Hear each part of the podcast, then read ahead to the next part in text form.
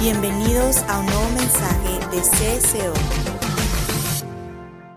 Vamos a leer en la carta de San Pablo a los Corintios capítulo 12 del 12 al 31. Si ya los tienen, vamos a leerlo. Veamos cómo San Pablo ilustra a la iglesia. Lo ilustra con un cuerpo, con nuestro cuerpo. Por eso a veces yo he dicho la iglesia de Jesucristo es una sola, que está compuesta de los creyentes que están en este tiempo, en estos inmersos en estos, pero también la iglesia está compuesta de hombres y mujeres que ya fueron a la eternidad y que, como dice la Biblia, Dios no es Dios de muertos, sino de vivos. Y todos ellos conforman la iglesia del Señor. Podríamos leer todo el capítulo desde el 1 hasta el 31, pero vamos a leerlo desde el versículo 12. Porque así como el cuerpo es uno y tiene muchos miembros, pero todos los miembros del cuerpo, siendo muchos, son un solo cuerpo, así también Cristo. Porque por un solo espíritu fuimos todos bautizados en un cuerpo, sean judíos o griegos, sean esclavos o libres, y a todos se nos dio a beber de un mismo espíritu. Vean esa palabra espíritu con mayúscula entre otras frases. Se refiere al Espíritu Santo. Además, el cuerpo no es un solo miembro, sino muchos. Si dijere el pie, porque no soy mano, no soy del cuerpo, por eso no será del cuerpo. Y si dijere la oreja, porque no soy ojo, no soy del cuerpo, por eso no será del cuerpo. Si todo el cuerpo fuera ojo, ¿dónde estará el oído? Nomás imagínese que usted fuera ojo, ¿cómo se vería? Si todo fuera ojo, o si todo fuera oreja, ¿verdad? Dice, si todo el cuerpo fuera ojo, ¿dónde estaría el oído? Si todo fuera fuese oído, ¿dónde estaría el olfato? Mas ahora Dios ha colocado los miembros, cada uno de ellos, en el cuerpo como Él quiso, no como yo quiero. Porque es el problema de muchos. Dicen, ay, yo sé tocar, yo sé predicar mejor, yo sé hacer mejor las cosas que esos que están allí. Bueno, mejor ocupa el lugar donde Dios te ha puesto. Porque si todos fueran, versículo 19, fueran un solo miembro, ¿dónde estaría el cuerpo? Pero ahora son muchos los miembros, pero el cuerpo es uno solo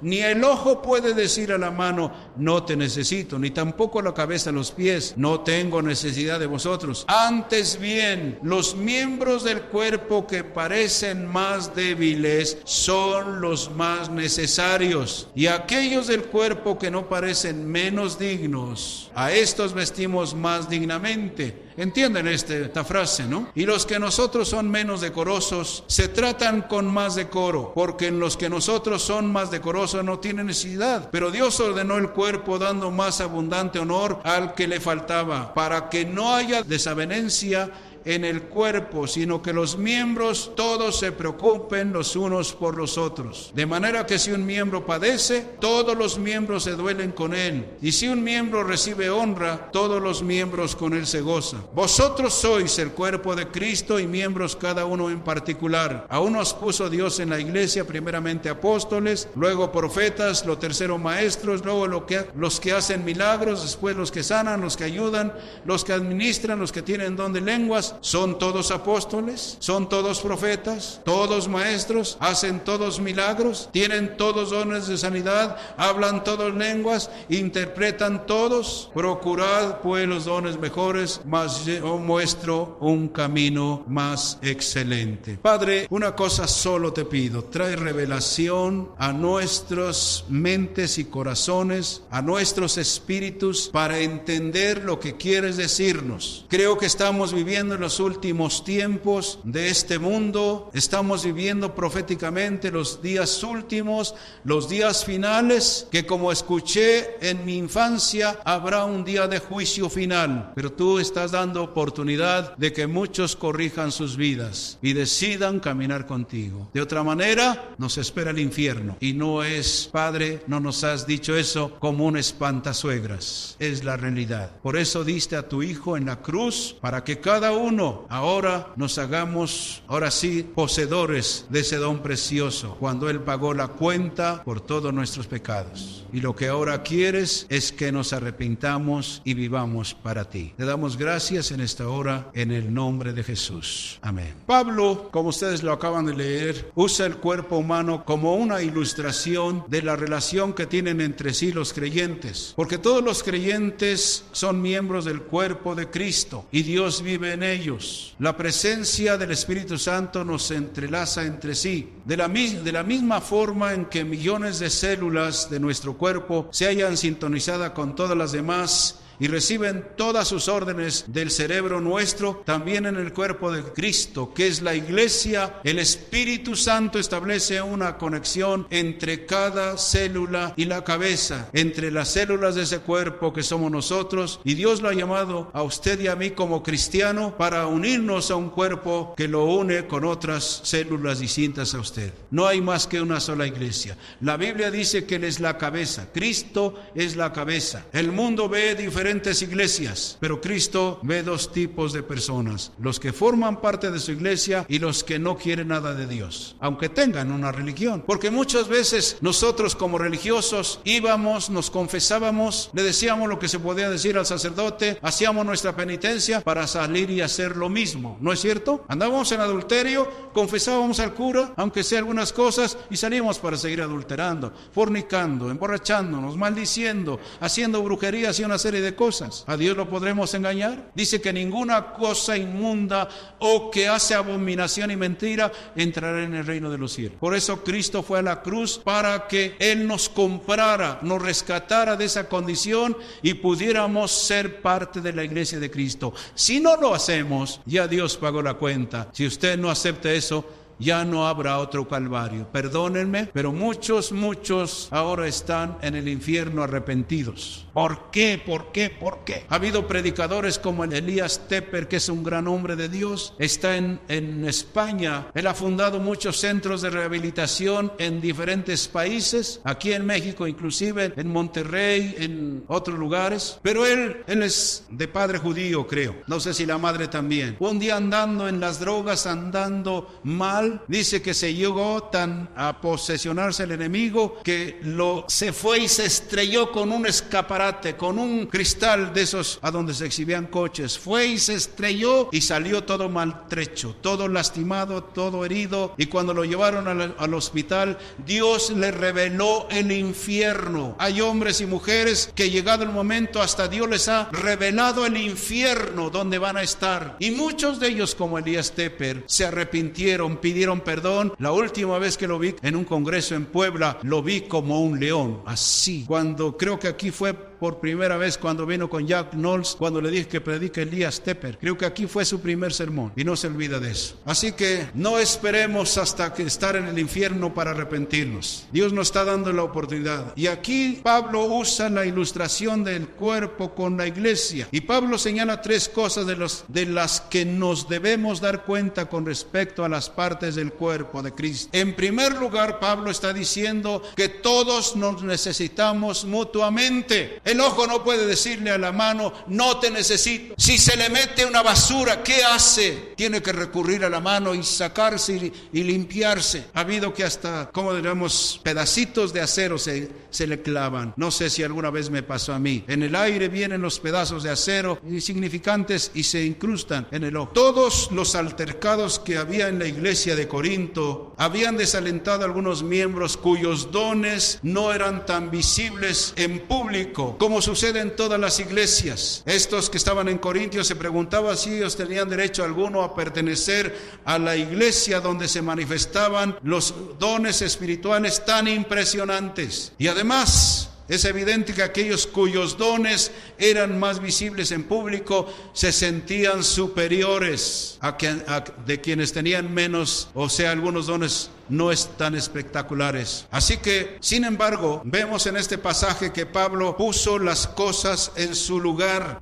Pablo puso las cosas en claro al indicar que cada una de las partes del cuerpo necesita de todas las demás, cualesquiera que sean las funciones respectivas de esta parte. Si la pierna le dijera a la mano, no te necesito, y siente una comezón, ¿a dónde recurre la pierna? O el cerebro le da órdenes. Mano, arreglar, ¿verdad? Esto está ilustrando que todos nos necesitamos mutuamente. No podemos decir, es que, es que esto no, no, no. Para mí, yo como pastor he llegado a comprender que cada uno de ustedes son tan valiosos, pero muchos no están reconociendo su responsabilidad. Así que quiero decirles, Pablo puso las cosas en claro al indicar que cada una de las partes del cuerpo necesita de todos de todas las demás, cualquiera que sean las funciones respectivas de esas partes. Y escúcheme bien esto, eso es un concepto bíblico. Dios no valora un tipo de don como superior a otro. ¿Me está oyendo? Dios no valora un tipo de don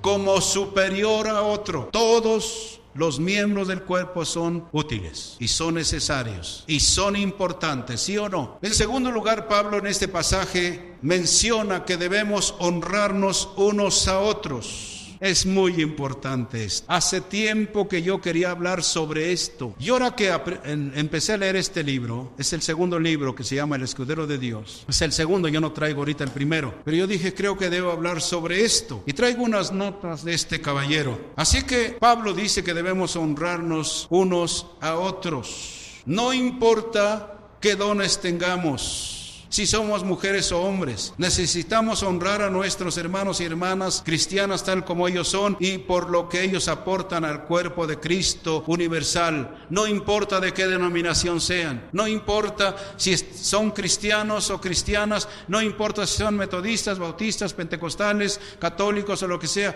porque muchos están conociendo al Señor Jesucristo en la iglesia católica. Yo bendigo a Dios por haber nacido en la iglesia católica. Los señores sacerdotes me enseñaron algo de Dios, las monjitas me enseñaron algo de Dios, los catequistas me enseñaron algo de Dios, aunque fue muy poco. Pero cuando empecé a leer la Sagrada Escritura, es como cuando el sol nace en todo su esplendor. ¿Sería lo mismo a las 5 de la mañana la luz que hay a las 5 de la mañana o como la que tenemos ahorita? Así es cuando viene el conocimiento de la Sagrada Escritura. Así que en primer lugar, vuelvo a repetir, nos necesitamos unos, nos necesitamos mutuamente. Dos, debemos honrarnos unos a otros. Tres, debemos preocuparnos los unos por los otros. ¿Me están oyendo? Cuando alguien sufre, cuando hay dolor en un miembro del cuerpo, ¿qué hacen los demás miembros? Todos se, duelen. Miren, vamos a poner un ejemplo. ¿Ha clavado alguna vez y se ha dado en lugar de darle al clavo, le da al dedo? ¿Qué hace? ¡Uy!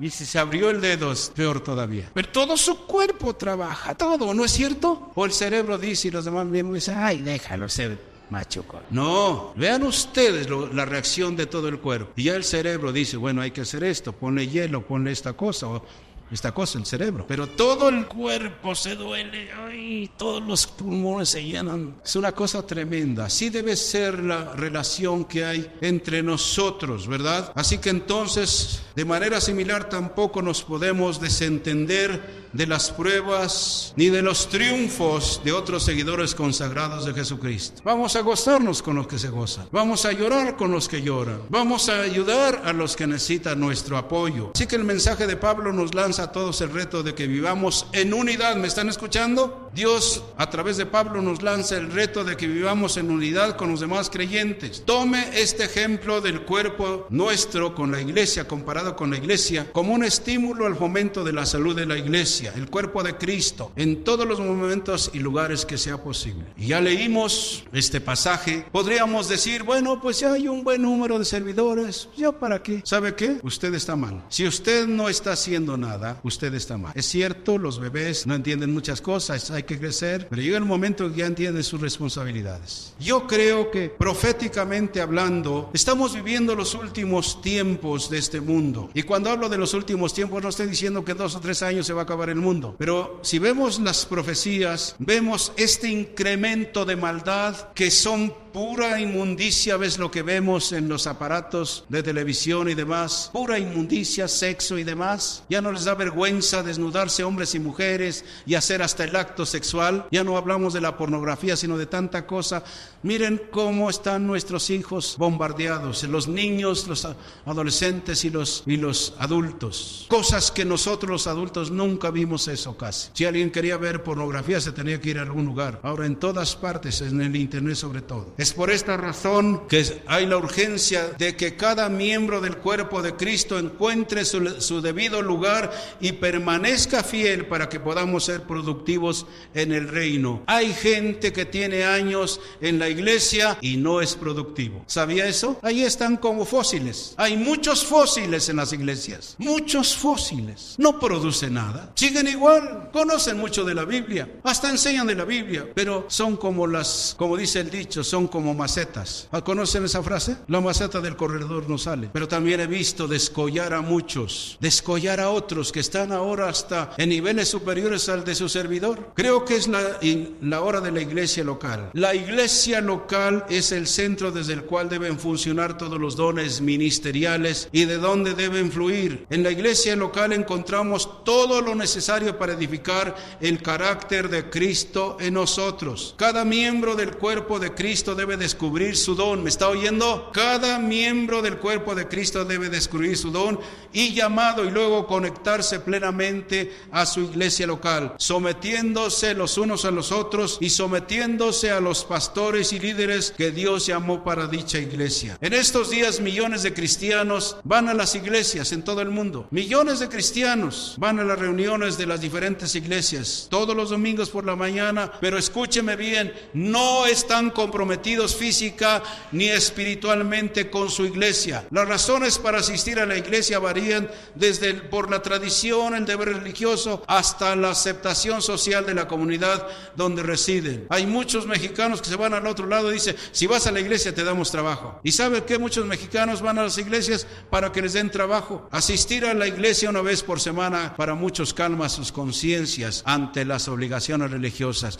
¿No era así cuando íbamos antes? Íbamos al confesionario, decíamos lo que se podía decir, lo más feo, lo más horrendo, lo más escoroso, no lo guardábamos. Salíamos para hacer lo mismo. Era un círculo de 360 grados. La verdadera fe y la verdadero arrepentimiento es una vuelta de 180 grados. ¿Me está oyendo? No es de 360. ¿Qué sucedería? Escúchenme bien. Si tan solo este grupo de convivencia cristiana se llenara del fuego de Dios, cada uno, y comenzara a desencadenar y usar sus dones y talentos en el cuerpo. Como resultado alcanzaríamos tan solo este grupo, la ciudad en la cual estamos viviendo, predicando el Evangelio. El llamado de la iglesia es impactar su comunidad, pueblo o ciudad en el nombre de Dios. ¿Está impactando a su gente? ¿Están impactando a donde ustedes viven, donde ustedes conviven con los demás, a donde ustedes trabajan? ¿O dicen, esta son puros cuentos. Yo prefiero seguir siendo lo que soy y no como este o como este. Sí, porque cristianos y cristianas le entran a todo, contemporizan con todo. ¿Que hay que tomarse una copita? Bueno, pues ahora, para aperitivo, porque vamos a comer barbacoa, una de mezcal. ¿Que hay un bailecito? Pues un bailecito, al fin que. Yo venía de las tablas. Yo venía de las tablas cuando entregué mi vida al Señor y pude ver la línea divisoria entre lo profano y lo santo. Por eso yo no estoy de acuerdo con muchos que nos vamos a la disco. Vamos a la disco. Ahí está pastores que se van a la disco. Ya ellos darán cuenta. Hay mucho cristianismo light. ¿Me está oyendo? Para que no nos vean raros o raras, vamos a hacer lo que ellos hacen. No, si no nos van a criticar. Vamos a decir que son santulonas o santulones. No, no, no. ¿De dónde, de qué siglo de qué planeta vienes. ¿A quién quiere que, con quién quiere quedar bien? ¿Con el Señor o con la gente? Usted va a tener que decidir. ¿Me está oyendo? ¿Sabe lo que Dios dice? Yo honro a los que me honran. Lo dice Dios. Y a los que me tienen en poco, me serán viles. Escoja. ¿Podría usted preguntarse conmigo ¿Cuál es el papel que me corresponde? Puede preguntarse, ¿dónde puedo involucrarme? ¿Qué recursos tengo disponibles? ¿Qué oportunidades se presentan ante mí? ¿Qué necesitan de mí los líderes de mi iglesia? ¿Cuántas veces, y esto es para todos, les solicitaron ayuda o cuántas veces ustedes se han ofrecido como voluntarios? Saben que muchos quieren ser estrellas. Pastor, a ver cuándo me dice que yo predique, porque quiero ser uno de los grandes líderes, quiero ser del miembro de alabanza. Quiero ser el director porque soy músico, porque soy esto, porque que esto. Miren, ¿usted llamaría a alguien que no conoce a su trabajo para que cuidara su oficina o su negocio? Usted va a conocer al que conoce, usted va a poner al que conoce, al que sabe que es capaz, al que está buscando ese trabajo y es diligente. Dios no llama a flojos. ¿Sabían ustedes que cuando el Señor Jesucristo llamó a sus discípulos, no llamó a los que estaban rascando la panza todo el día? ¿A quiénes llamó? A los que estaban en las redes, a los que estaban en los puestos de los tributos, a los que estaban haciendo algo. Dios nunca va a llamar a un ministerio a gente que no está haciendo nada. Porque así como son flojos algunos en el mundo, así serán en el reino de Dios. ¿Me están escuchando? ¿Saben desde cuándo yo creo tengo memoria de estar trabajando? A veces como mocito. Yo creo que desde los 8 o 10 años. Mis patrones me daban un té de, de té de limón. ¿Sí conocen? Esas este, son como pasto, ¿no? Y con un pan y ya es hora todo el almuerzo. Todavía me hubieran dicho, hecho una malteada y, y con un pedazo de pan, bueno, pero un pedazo, un bolillo allí y un té de, ese pasto, ¿no? Y es rico, ¿no es cierto? Es muy sabroso. Así que entonces, ¿cuántas veces te solicitaron ayuda tus líderes o cuántas veces te ofreciste como voluntario? Examina ¿Qué tienes en tus manos para ofrecerle a, tu iglesia local? Si sientes que no tienes nada que ofrecer, pero yo debo decirte que eso no es cierto de ningún creyente. Cada creyente nacido de nuevo tiene algo único que ofrecer. ¿Me estás escuchando? Cada miembro nacido de nuevo tiene algo único que puede ofrecer a su iglesia. Cada creyente ha recibido un llamado, el cual será evidente una vez que se involucre en su iglesia local. Yo como pastor no voy a llamar a alguien que ni se aparece aquí en las reuniones, ni viene a la oración. Yo no voy a llamar, perdónenme, He tenido aquí músicos profesionales, pero como nunca están, les he dicho, sigue tu, tu, trabajo allá. Si vas a dedicar tu vida al Señor, dedícase. Yo tuve que dejar el teatro para servirle a mi Señor. Y no porque el teatro fuera nocivo, sino por el ambiente. Si en aquel entonces, hace cuarenta y tantos años, era un foco de infección, ahora todo se ha corrompido. Vamos a leer en la primera carta de San Pedro 4.10. Pónganse de pie, por favor. Se los voy a leer en otra versión cada uno ponga al servicio de los demás el don que haya recibido, administrando fielmente la gracia de Dios en sus diversas formas. ¿Puede decir que usted no sirve para nada? ¿Me escuchó? ¿Puede decir es que yo no sé hacer nada, es que yo soy un pobrecito? Hay, hay cristianos en algunos lugares que dicen es que soy una pobre cucaracha, mi vida no vale nada. ¿Será la de usted? Yo valgo todo. Costé la sangre de Cristo. Y soy un hijo de Dios, un rey y sacerdote. ¿Me está escuchando? Parece que es, es una falsa humildad de que soy una pobre cucaracha. Soy una llaga podrida. ¿Han visto algunos cristianos que hablan así? Porque hay un canto que dice, una llaga podrida era mi vida. Será la pero yo no. Era un pecador, sí, pero no era una llaga podrida, ni soy, menos ahora. Así que entonces, no hay excusas, se acabaron las excusas. Escúchame bien cada uno de los que están presentes, aunque algunos empiecen. Tú posees un talento que tu pastor y tu iglesia necesitan para alcanzar tu ciudad. Cada iglesia o cada grupo cristiano tiene una visión que el Espíritu Santo le dio al pastor y él debe dedicar tiempo para comunicarse a la iglesia. ¿Cuál es la visión de, convivencia cristiana? Hay muchos detalles, muchas cosas. Hablé con los equipos de misiones, de hospitales, de cárceles y demás, de que no están llevando la visión de convivencia. He oído que a veces hasta los que predican aquí se les sale, hermanitos, Dios les bendiga. No está mal, somos hermanos en la fe de Cristo. Pero si yo le digo delante de los demás catedráticos aquí el ingeniero, hermanito, Dios le bendiga. ¿Sabe lo que van a hacer los demás? Van a hacer mofa de él, aunque él ya no le va a importar. Pero es parte de la visión. ¿Por qué me llaman director y no pastor? Porque es parte de la visión. Es una cultura. Hace unos días el doctor Víctor Hugo, que dirige un grupo cristiano, me dijo, nos gusta la cultura de convivencia cristiana. Nos gusta. Me criticaron porque ya no puse aquí ni ujieres, ni, ¿cómo se llaman los demás? Diáconos o diaconistas. Alguna gente decía, ¿y cómo se come eso? Diáconos y diaconistas Yo lo entiendo, pero si le ponemos de decanes, todos lo entienden. Yo nunca les he dicho vayan a la gente y prediquen el Evangelio y díganle que quiten todas sus imágenes y todos sus santos. ¿Se los he dicho alguna vez? Hay grupos cristianos que les dicen vamos a quemar todo esto, traigan, vamos a hacer una pila y vamos a quemar eso. Yo nunca lo haré, porque la obra no es de un pastor o de una iglesia, es del Espíritu Santo. Ustedes por obediencia o sus familiares o amigos por obediencia pueden quitarlo de la pared y de aquí quién lo quita. Cuando Cristo el Señor, el verdadero Dios, sea entronizado, lo demás va a caer. Mientras Cristo no sea Señor, el hombre adorará muchas cosas. O simplemente seguirá en su pecado, nada más. Pero nunca les he enseñado eso. Nunca les he dicho, hermanita, hermanita, bendiga. Ay, hermanita, hermanita de la caridad o de qué. Es parte de la cultura. Por eso oirán que me digan, don Fidel, o director, me llamo pastor, hermano, no me preocupa. Pero yo, yo pienso en la gente nueva. ¿Me explico? Que le quitamos las piedras del camino para que se acerquen al Señor. Sí, a veces decimos aleluya, porque aleluya quiere decir en el hebreo alabada al Señor. Pero hay quienes para todos llaman aleluyita, Dios le bendiga. ¿Cómo está hermanita? ¿Cómo está hermanito? Dios le bendiga. Mire qué bueno que... Y oyen en la radio y oyen, la... dicen, no, estos son de esos. No, no, no, ni te metas ahí. Porque tiene una tirria al no conocer la verdad. Pero ¿quién tiene la culpa?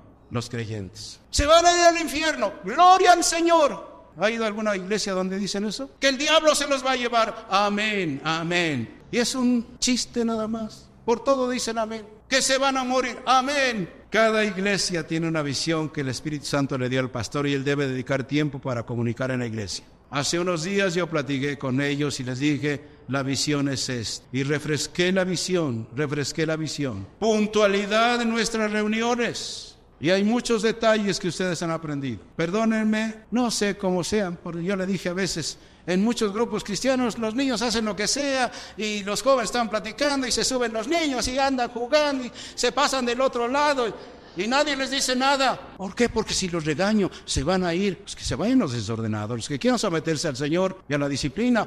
Si hay un cuerpo, si hay un organismo que debe ser el más disciplinado es la iglesia. ¿Me están oyendo? ¿Cómo podremos ser la luz del mundo? ¿Cómo podremos ser la sal de la tierra? ¿Para qué sirve la sal? A ver, para dar sabor.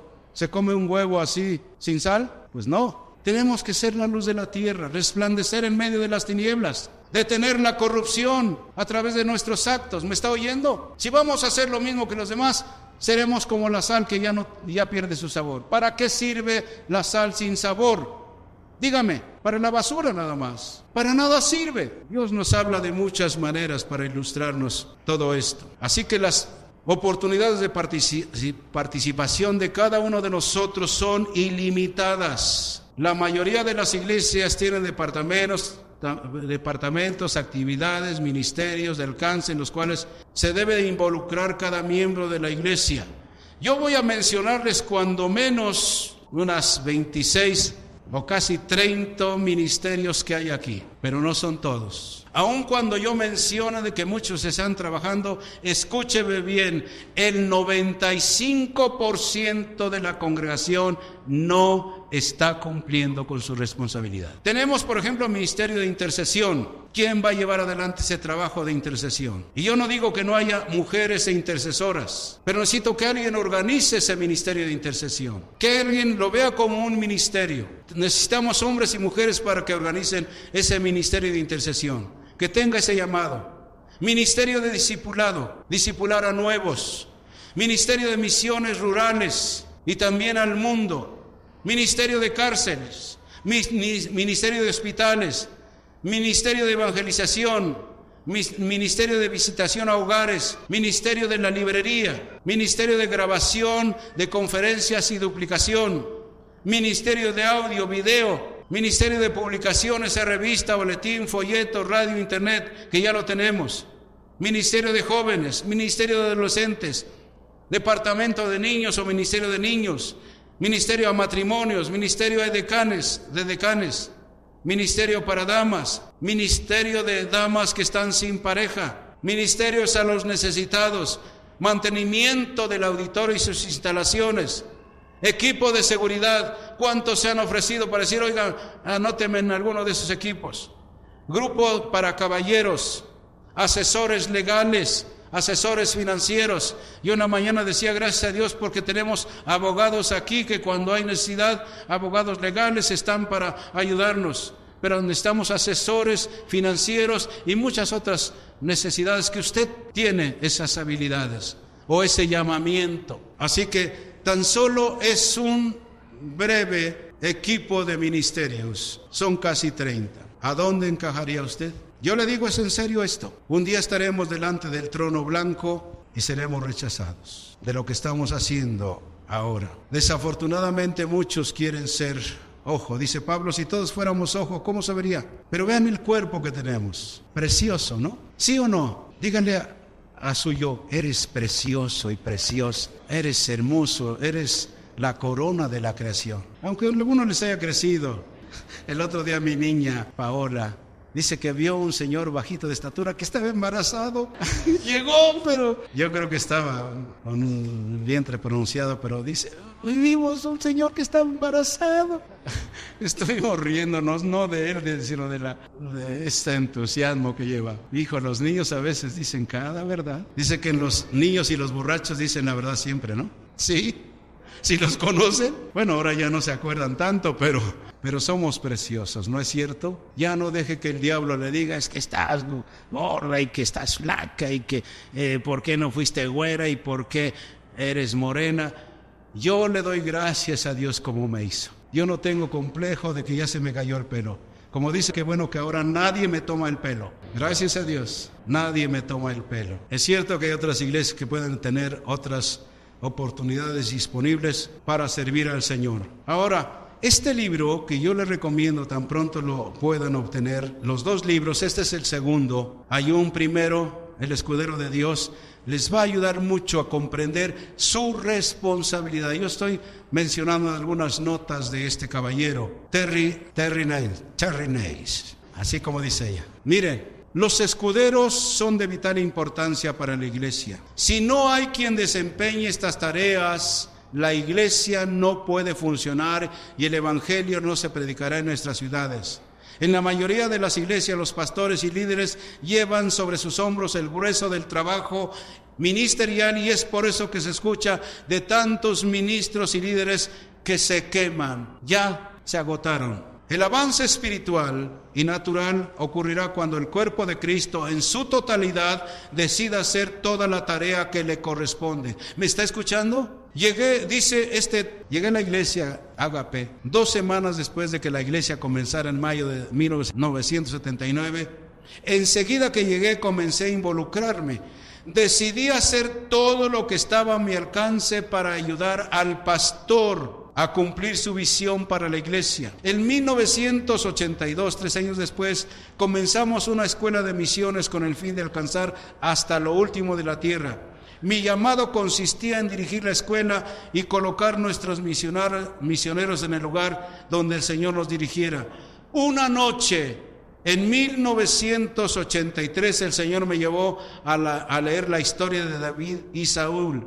Abrí la Biblia en primer libro de Samuel 16, 21. Vamos a leerlo, por favor.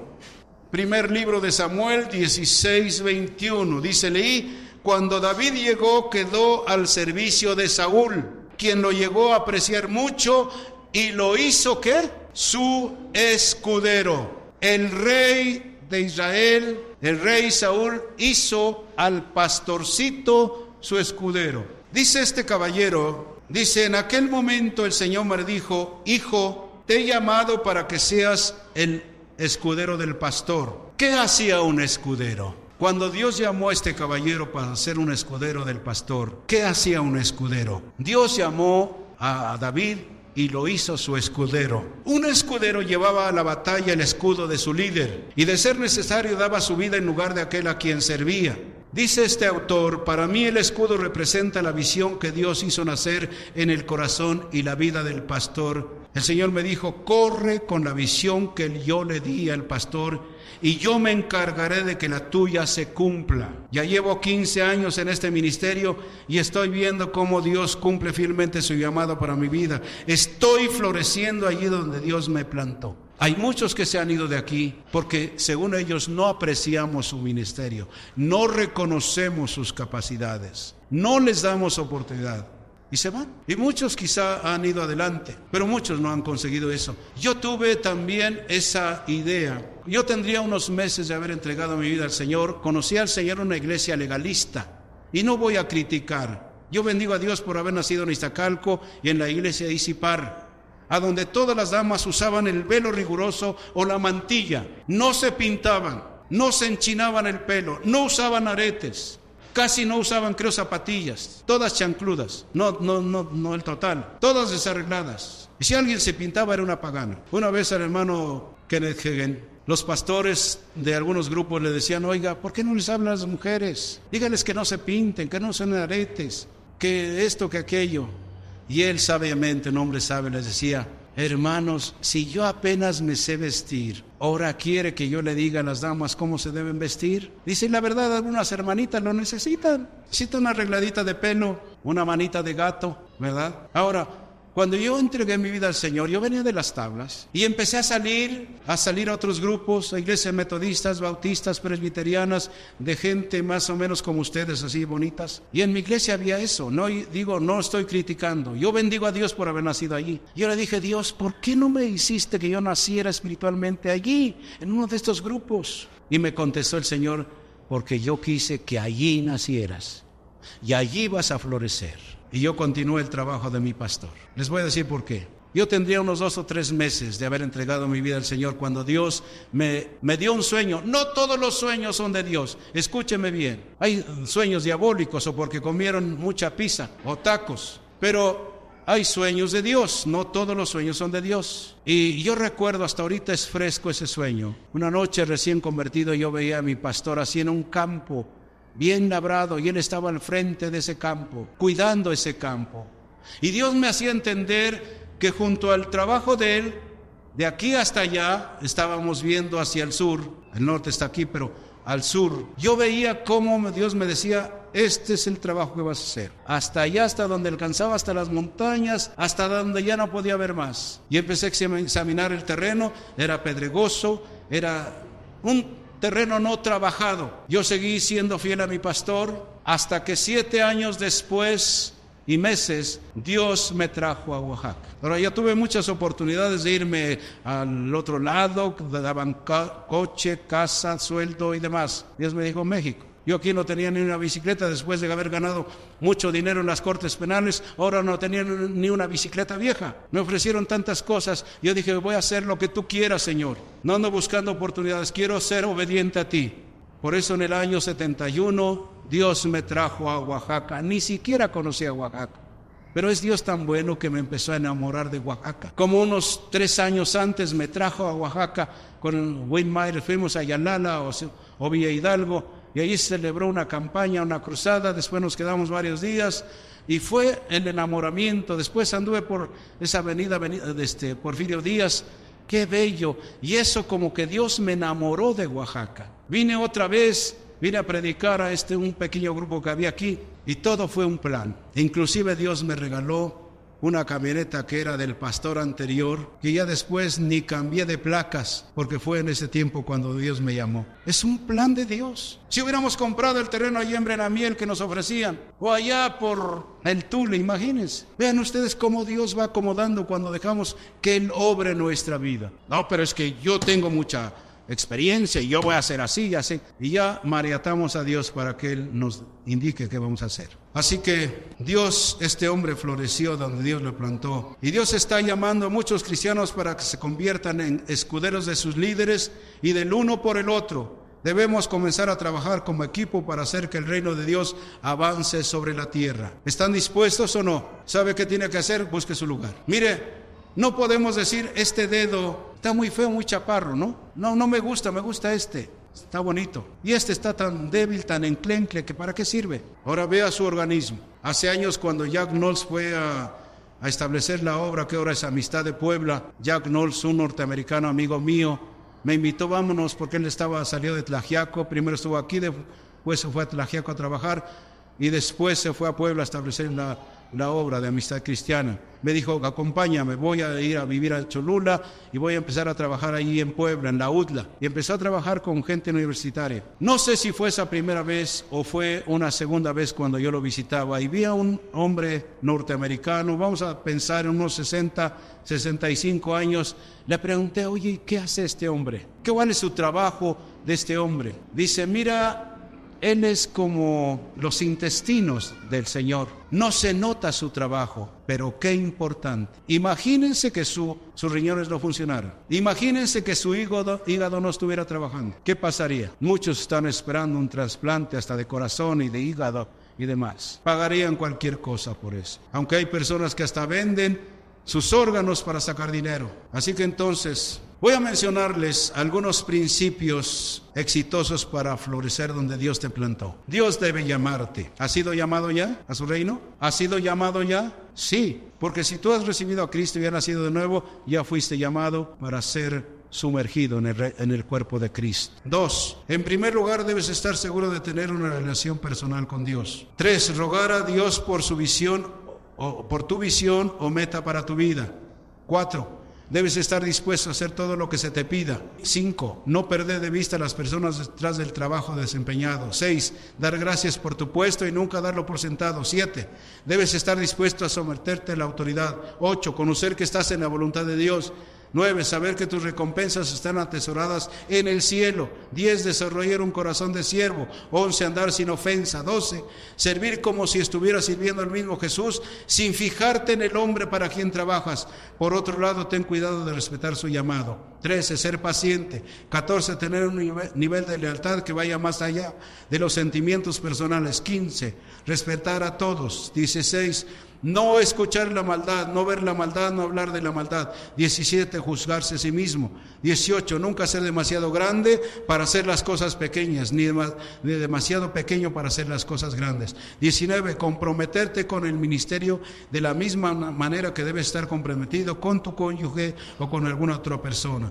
20, saber que eres importante y necesario 21, ayudar a otros a cumplir con sus ministerios. 22, hacer todo lo que sabes hacer para llegar a donde deseas llegar. 23, hacer un trabajo excelente donde quiera que estés. 24, no alejarte de una encomienda hasta la que la misma se logre por completo. 25, nunca rendirse. 26, ser alguien en quien se puede confiar. 27, ser un buen seguidor al igual que un buen líder. 28, mantener el gozo del Señor. 29, permanecer siempre sensible al Espíritu Santo. 30, obedecer siempre las instrucciones específicas de Dios. 31, ser paciente el uno con el otro. 32, andar siempre en amor. 33, estar dispuesto a cambiar de dirección.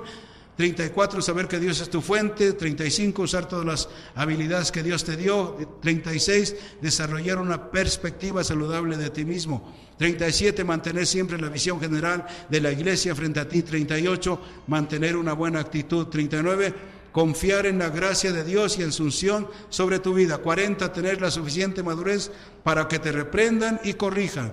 Yo sé que no se lo van a aprender, pero aquí está este libro que les recomiendo.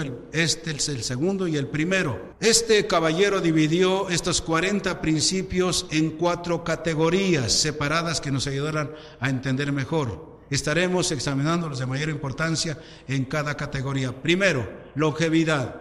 ¿Saben quién es un longevo? O una longeva, el que tiene larga vida, el que vive mucho tiempo. Si alguien quiere ser un servidor longevo o que tenga mucho tiempo, porque aquí han pasado muchos que hasta han predicado y se han ido al mundo otra vez. No fueron, no tuvieron ese tiempo. ¿Por qué? Porque no se cuidaron. Así que estos principios que hemos oído se dividen en cuatro principios. Longevidad, compromiso, actitud, trabajo en equipo. Al comenzar a hablar sobre estas cuatro horas, les estaré presentando desde la perspectiva de florecer en la iglesia local. Estas son las cosas que vas a necesitar para ser fiel y estar allí donde Dios desea que estés. Estos principios están produciendo frutos en mi vida y sé también que producirán en tu vida. Así que entonces yo le recomiendo esto. Pero esto es un libro que le va a ayudar a ver su responsabilidad. Y si todavía no sabe qué va a hacer, Insista, Señor, ¿cuál es mi responsabilidad? ¿Para qué me llamaste? Cada uno de ustedes tiene un trabajo que nadie lo va a hacer. Ahora hay que descubrir, Señor, ¿para qué me llamaste? ¿Para qué nos ha llamado Dios? ¿Saben cómo empecé el ministerio yo? Después de venir de las tablas y ser famosos a cierto punto, a lavar los sanitarios, a trapear los pisos, a poner las flores en mi grupo cristiano, porque ahí se usaban las flores. Pero un día el director, don Abundio Beño, le dice, ¿sabe Fidel? Como el instituto se mantenía de, de despensas, dice Fidel, le toca ir a la Juárez Pantitlán de la colonia Moctezuma a la Juárez Pantitlán. La colonia Moctezuma queda ahí por el aeropuerto. Así que se van a Juárez Pantitlán con el azar de tal nombre que le den una despensa para el instituto. Y yo tenía que llevar una canasta de este pelo. Le dije, don Abundio, no voy a ir, discúlpeme. Usted se va porque yo se lo estoy ordenando, yo soy el director. Usted va y le va a decir a don Eleazar que le dé una despensa para el instituto. Le dije, no voy a ir. Disculpe, imagínense salir con mi canasta allí en la colonia Moctezuma. Y no era una canastita, era un canastón tremendo. Le dije, no voy a ir, discúlpeme, pero no voy. Mándeme a hacer lo que quiera, lavar baños, a lo que usted quiera, pero allí llevar la canasta no voy a ir. Así que perdóneme. Usted se va. Y si no se va, lo voy a reportar con su pastor. Le digo, haga lo que quiera, pero no voy a ir. Y fui allí a la capilla y me incliné. Iba a doblar en mi segunda rodilla cuando le dice, hijo, ¿Me quiere servir? Le digo, sí, señor. Ve, lleva la canasta. Sí, señor, está bien. Deme la canasta, don Bella, Nabundio. ¿De veras va a ir? Le digo así. ¿De veras? Sí. Bueno, que lo acompañe Santiaguito. Santiaguito era un joven totonaco, ya de la sierra de Veracruz, bajito de estatura. Le digo, Santiaguito, cárgate la canasta, vamos. Qué precioso es Dios cuando obedecemos. Allá por Papantla, Veracruz. De la sierra, bajito de estatura, jovencito. Dios me preparó a Santiaguito, ya fuimos con la canasta, pues, lo vayan a ver, pero pues, pero a mí si hubiera, no sé, cómo tenemos orgullo, ¿no? Queremos obedecer al Señor. Descubra su llamamiento, descubra su responsabilidad. Si usted está en el cuerpo de Cristo ya, usted tiene un llamamiento, un trabajo que hacer. Escúcheme bien, un día un hombre en el cielo que fue trailero y no porque alguien esté aquí que sea trailero le dije, pónganlo en el estándar del evangelista. Dice, señores, que yo no soy evangelista, soy trailero. Dice, yo no te llamé a eso. Yo te llamé para que fueras evangelista. ¿Para qué lo ha llamado Dios? ¿Para qué? Necesito, necesitamos ganar esta ciudad. Necesitamos ganar este estado. Necesitamos ganar este país. Y no importa si no vienen a convivencia. Hace años cuando Dios usó a Roberto Evans, que íbamos al cine después de los desayunos, ¿se acuerdan? Dios dijo, convivencia va a ser grande, grande, grande. Pero también convivencia va a llenar otros grupos. Y si usted va a cualquier grupo cristiano, hay gente de convivencia. Y lo tremendo es que muchos de ellos son líderes allá. Yo digo, Señor, no me importa que la ciudad sea ganada. No me importa que todos te conozcan. No importa si no vienen a convencia. Yo agradezco la presencia de ustedes. A donde Dios nos planta, vamos a florecer. ¿Por qué me llamó Dios en esa iglesia pentecostal? Porque allí Dios quiso que yo floreciera. Y ahora continúo como ese sueño el trabajo de mi pastor. ¿Quiere usted ser útil en las manos de Dios? Contéstenme. Ya tienen un llamamiento, descubran lo cual es y sean fieles. Vamos a dar gracias a Dios. Y los que apenas están principiando, sigan oyendo, sigan aprendiendo y en su momento Dios les va a revelar cuál es el lugar que usted debe ocupar en la iglesia como, como un cuerpo. Te damos gracias en esta tarde. Gracias por el amor y la paciencia de esta congregación, de cada hombre, de cada mujer que está presente, por su amor y su paciencia, tu bendición para ellos. Yo quiero decirte una vez más, Señor, no solamente de este grupo, tu iglesia es preciosa. Son preciosos tus hijos y tus hijas. Y te doy gracias. Que la bendición sea sobre ellos, sobre toda su familia, sobre todas sus posesiones. Y Señor, que ellos puedan ser o florecer en el lugar donde tú los has puesto. Y aún los que apenas principian, que tú les vayas revelando. Tu bendición a cada persona que presente y a todas sus familias en el nombre de Jesús.